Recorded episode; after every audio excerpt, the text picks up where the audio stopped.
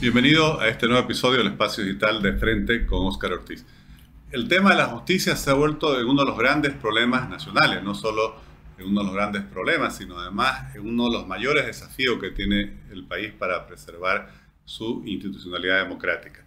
Vamos a conversar con un experto en la materia, alguien que además está permanentemente eh, realizando opinión y análisis sobre el tema. Me refiero al doctor William Herrera Áñez, quien es doctor en Derecho por la Universidad de Valencia, especialista en Derechos Fundamentales, profesor universitario de la Universidad Autónoma Gabriel René Moreno, expresidente de la Academia Boliviana de Estudios Constitucionales y autor de numerosos libros sobre materia constitucional y penal. Doctor Herrera, muchas gracias por aceptar nuestra invitación. A vos, Booker. Finalmente llegó el, plazo en el cual se vencía el mandato de los eh, altos magistrados de la Nación ha habido una solución que ellos mismos han dado a través de una interpretación en la cual, frente al vacío eh, de poder que podía darse en, estas instituciones, se prorroga su mandato hasta que hayan las elecciones judiciales. ¿Cuál es su evaluación eh, sobre esta solución y sobre el estado en que queda nuestro sistema de justicia en este momento? Bueno, el tema es que el remedio ha resultado peor la enfermedad, digamos, ¿no? el hecho que se hubieran autoprorrogado definitivamente es algo que choca contra todo el sistema, digamos, constitucional, porque además ellos, siendo parte interesada, se han autoprorrogado. Eso es lo más criticable, lo más censurable que hay, digamos, ¿no? Porque por lo menos en el 2020, cuando hubo la prórroga de todas las autoridades electas, obviamente que el Tribunal Constitucional en ese momento no se autoprorrogó, sino que simplemente autoprorrogó a las otras autoridades electas por el problema de la pandemia, porque era hasta comprensible en ese momento.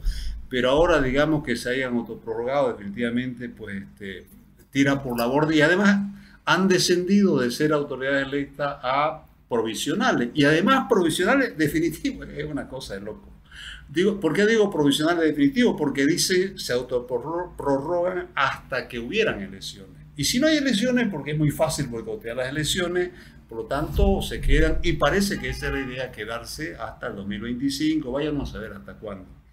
Entonces, este, y además la provisionalidad, digamos, es una figura que no cuadra con el sistema eh, constitucional, prohíbe la constitución la transitoriedad, transitoriedad de las autoridades judiciales y además por el sistema interamericano hay una serie de recomendaciones que no... porque hay que aclarar que casi el 50% de los jueces son provisionales.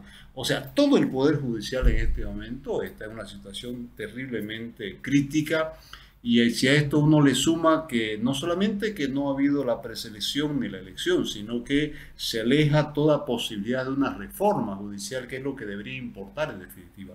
Es verdad que para llegar a una reforma hay que pasar por institucionalizar o reencauzar eh, el propio sistema judicial, porque así como estamos ahorita estamos muy mal.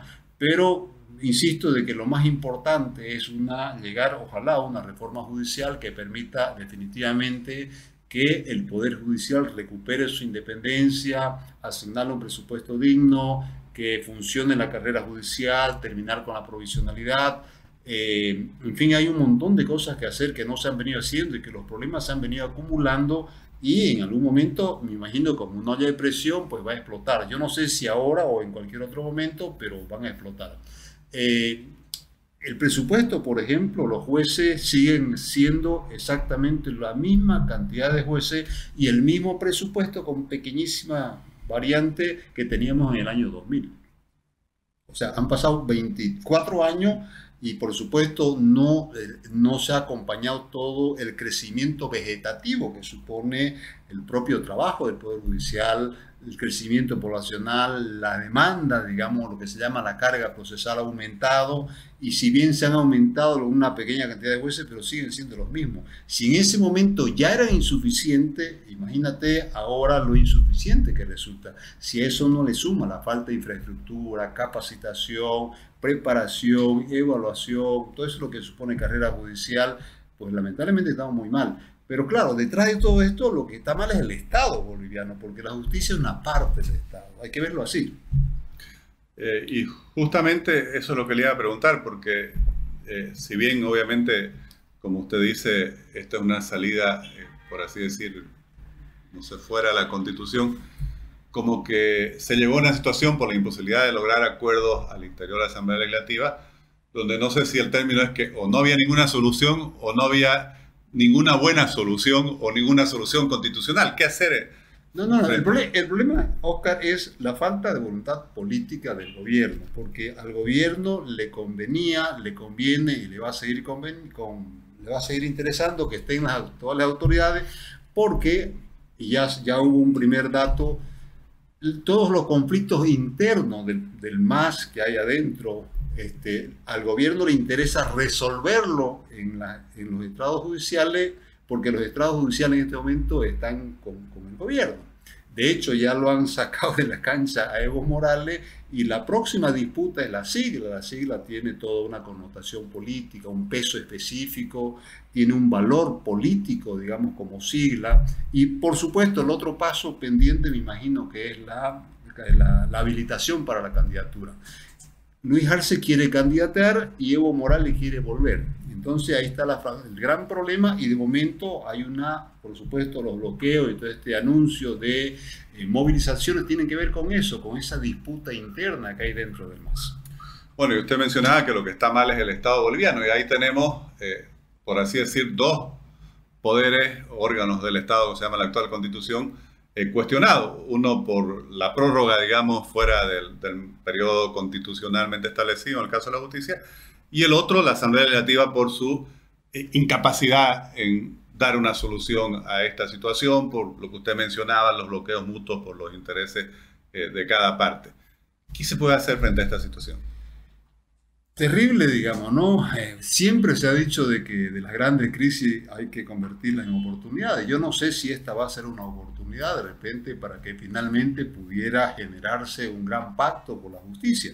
De hecho, hay una mm, recomendación, una última recomendación de las Naciones Unidas de la relatora para la independencia del Poder Judicial de las Naciones Unidas eh, que obviamente ve con mucha preocupación y, e invoca, digamos, la necesidad de, hacer un gran pacto para tratar de resolver esto. Quiero, quiero aclarar que no es, no es la única recomendación. En el 2022 vino también Diego García Sayán, ¿cierto? Pero además, si uno va un poco más atrás, recordemos que cuando asume Luis Arce, promete una reforma judicial, Iván Lima comienza a trabajar, nombra a unos notables, recordemos que nombraron unos notables que apenas se reunieron creo, dos veces, fue inauguración y clausura y parar de contar. En, más adelante, Iván Lima dijo que en 90 días tenía una reforma judicial. Una cosa es loco, eso es imposible, pero bueno, lo digo. Es bueno recordar para contextualizar todo esto. Entonces, de ahí para adelante, Iván Lima lo invitaron a Diego García Sayán. Se creía que después del informe de Diego García Sayán, que es un informe lapidario, se iba a digamos, abrir la posibilidad o desentrabar, en todo caso, la posibilidad de la reforma judicial. Eh, en ese momento era la reforma porque las autoridades estaban, digamos, dentro de su periodo.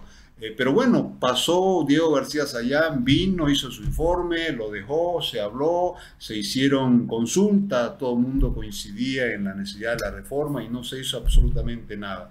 Después de eso, pues bueno, ya vino esto de la, eh, el cumplimiento del mandato y, bueno, la solución vino por el desastre, quiero decir, un salto al vacío, eh, ir a, la autoprórroga y este, eso definitivamente no cuadra con, ni con la propia constitución, menos es una buena señal afuera, una buena señal afuera. Eh, es una señal totalmente negativa, digo afuera, porque de pronto han, encendido las alarmas y viene esta eh, recomendación, esta observación de las Naciones Unidas planteando la necesidad de un gran acuerdo para resolver. Entonces, en definitiva, ¿cómo salimos de esto? De repente, insisto, ojalá sea el momento de que las fuerzas políticas pudieran recapacitar y se pudiera reencauzar esto a través de un gran pacto para, por un lado, resolver el tema de las designaciones que pasan por todo un proceso de preselección y termina con una supuesta elección y después comenzar un proceso de reforma. No se han hecho reformas acá en Bolivia en el tema judicial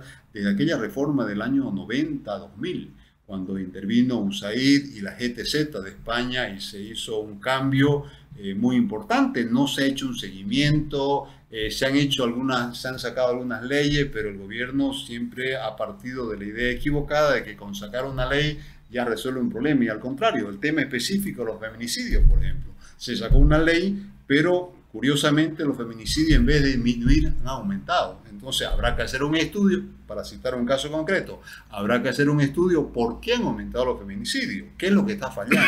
¿Falla la ley? ¿Fallan los operadores? ¿Qué es lo que hay que ajustar? ¿Qué es lo que hay que corregir? En fin, o sea, todo el sistema judicial yo creo que necesita una evaluación eh, y mirar, obviamente, qué es lo que hay que corregir. Seguramente hay un montón de cosas que corregir y otro montón de cosas que enmendar y, en fin, tomar, eh, tomarse un, un, tiempo, un compás de espera para este, hacer los ajustes que hubiera que hacer. No se han hecho por 30 años. 30 años es demasiado tiempo, se recomienda que cuando se saca una disposición o se hace un cambio normativo, dentro de los 5 y después cada 10 años se haga una evaluación para ver exactamente si funciona y cómo funciona y sobre todo si no funciona, buscar que funcione de la mejor manera posible. Doctor Herrera, eh, paradójicamente desde todas las partes se habla de la necesidad de un gran acuerdo nacional por la justicia o un pacto, como usted lo denomina. Eh, otra cosa es que después no se avance hacia el mismo. Pero ¿cuáles deberían ser los principales elementos de, este acuerdo, como se lo quiera llamar, para destrabar la situación? Obviamente poner una fecha para las elecciones judiciales, que es un paso en este momento, digamos, este, clave, eh, y después, obviamente, hacer una agenda de, eh, de la reforma judicial. La reforma lleva tiempo, la reforma no es de un día para otro, pues hay que ver el tema normativo, cuando hablo del sistema normativo habrá que ver la legislación, toda la legislación, uniformar, compatibilizar, eh, hay muchas leyes que no son compatibles incluso con la propia constitución, menos con el sistema interamericano de derechos humanos, entonces hay que buscar la forma de cómo armonizar todo esto en función del sistema interamericano, que es lo que está por encima de todo. Y después habrá que ver el tema institucional, habrá que ver el tema de recursos humanos, habrá que ver el tema económico, o sea, son varios eh, ¿qué quiero decir? Ítems, por decirlo de alguna manera, que habrá que eh, sentarse, ver y este, corregir. Habrá que buscar apoyo internacional, habrá que contratar expertos, habrá que hacer una serie de encuentros, seminarios, evaluaciones. Hay que tomar en cuenta, por supuesto, los operadores jurídicos, los jueces, el propio Poder Judicial.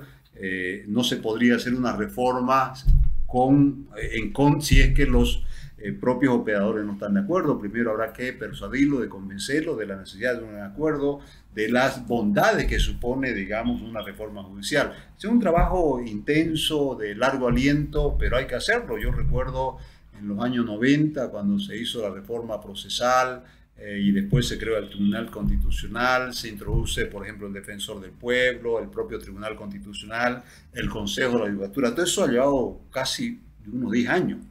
Entonces, este, eh, se contrataron internacionales, eh, consultores internacionales, vino de, Argentina, no, me acuerdo del nombre exacto, vino también otro, pues, el doctor Cruz de Costa Rica, y después había gente de la propia GTZ, de USAID, se invirtió muchísimo dinero. O sea, una reforma demanda tiempo, recursos, pero sobre todo voluntad de querer hacer las cosas. Si no hay voluntad de querer hacer las cosas, no se puede hacer nada por más que uno eh, vea el problema y tenga la necesidad de hacer los cambios.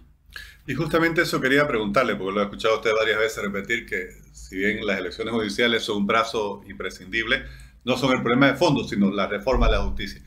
Para la población, aquí no está inmerso en el ámbito del derecho, en el ámbito judicial.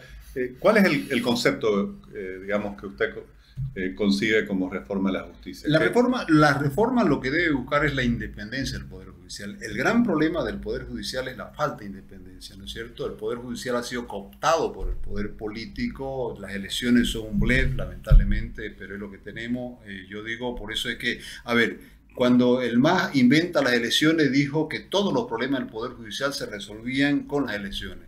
Ya van dos elecciones, dos procesos eleccionarios y los problemas en vez de resolverse se han aumentado. ¿Qué significa eso? Que que el modelo de justicia del más ha fracasado. Entre otras, entre otras cosas, una reforma del sistema judicial tiene que ver también con un cambio de la designación de las altas cortes, de las autoridades de las altas cortes.